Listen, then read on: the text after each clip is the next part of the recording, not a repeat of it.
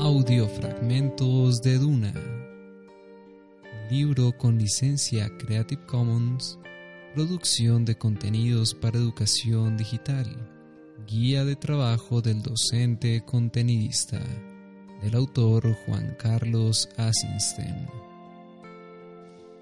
Fragmento capítulo 12. Clase virtual. El concepto de clase virtual intenta reproducir aquello que el docente hace en clase, explicar, ampliar, ejemplificar, ayudar a desentrañar los conceptos complejos. Si se tratara solo de transmitir información disciplinar, no haría falta en los docentes, alcanzaría con buenos libros. En la educación virtual, una parte de estas tareas deben estar incluidas en la reacción del material didáctico.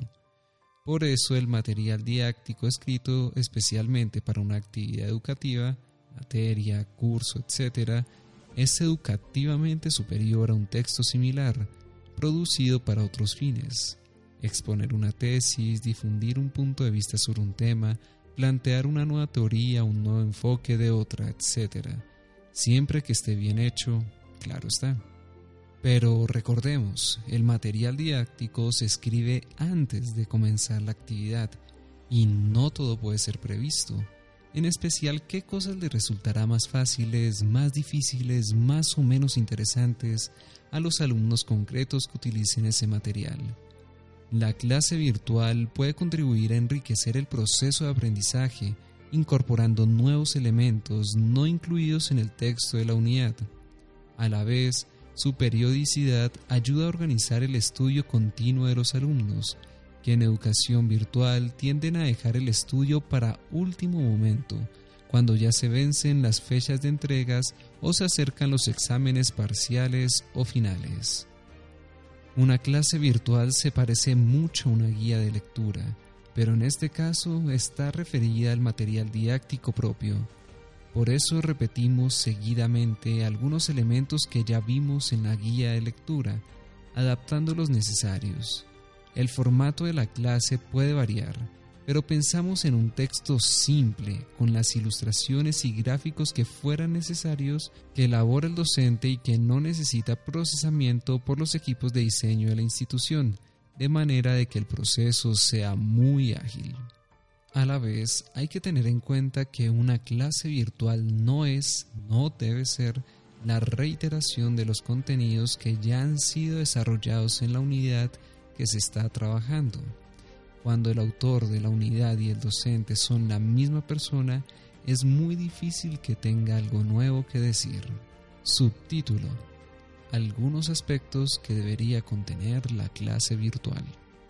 Nota. Algunas de estas funciones se superponen. Las diferenciamos para una mejor comprensión. Primero, ofrecer un marco de significatividad, indicar el sentido en el que el marco de la carrera o de la materia que tiene los contenidos que se trabajan en esa etapa. Siguiente. Ofrecer un modelo de análisis.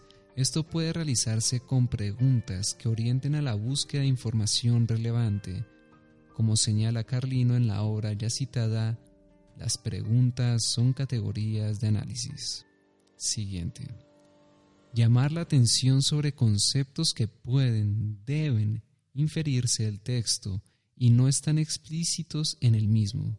Hacerlo de manera indirecta, de manera que el estudiante vaya aprendiendo a realizar esa tarea con autonomía. Siguiente abrir, desarrollar, explicar ideas que estén demasiado condensadas en el texto.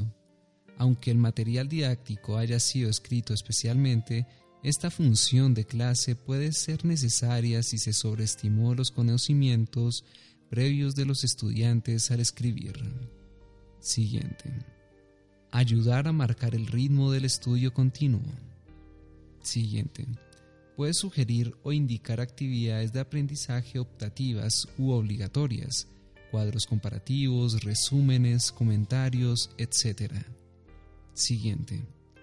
Puede incluir las consignas para el periodo de vigencia. Siguiente.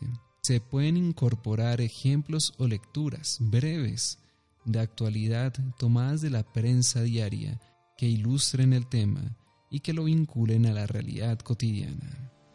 El concepto de clase choca con la idea difundida acerca de que la educación virtual permite que cada día uno aprenda en los tiempos y en el orden que resulte más conveniente. La clase virtual marca un ritmo, aproximadamente igual para todos. En realidad eso de cada cual a su ritmo es como mínimo muy relativo. La educación superior se organiza según un calendario académico que en plazos concretos y determinados obliga a trabajar una cantidad también concreta de contenidos.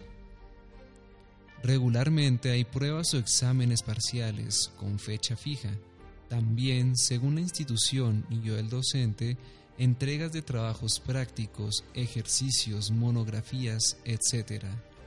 De manera que los estudiantes deben cumplir obligatoriamente con los tiempos que marcan esas actividades. La elasticidad del uso del tiempo queda acotada entonces a los periodos entre cada uno de esos jalones y los contenidos que el estudiante debe aprender son los que necesitará para cumplir con dichas exigencias de la cursada en el orden que se establezcan.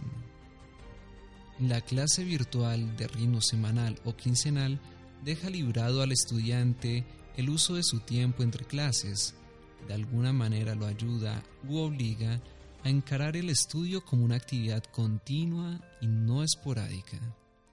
Según la calidad de los estudiantes, sus hábitos de estudio más o menos desarrollados, el ritmo de las clases puede pasar de semanal a quincenal. Periodos más largos desvirtúan el sentido de ayuda para el aprendizaje.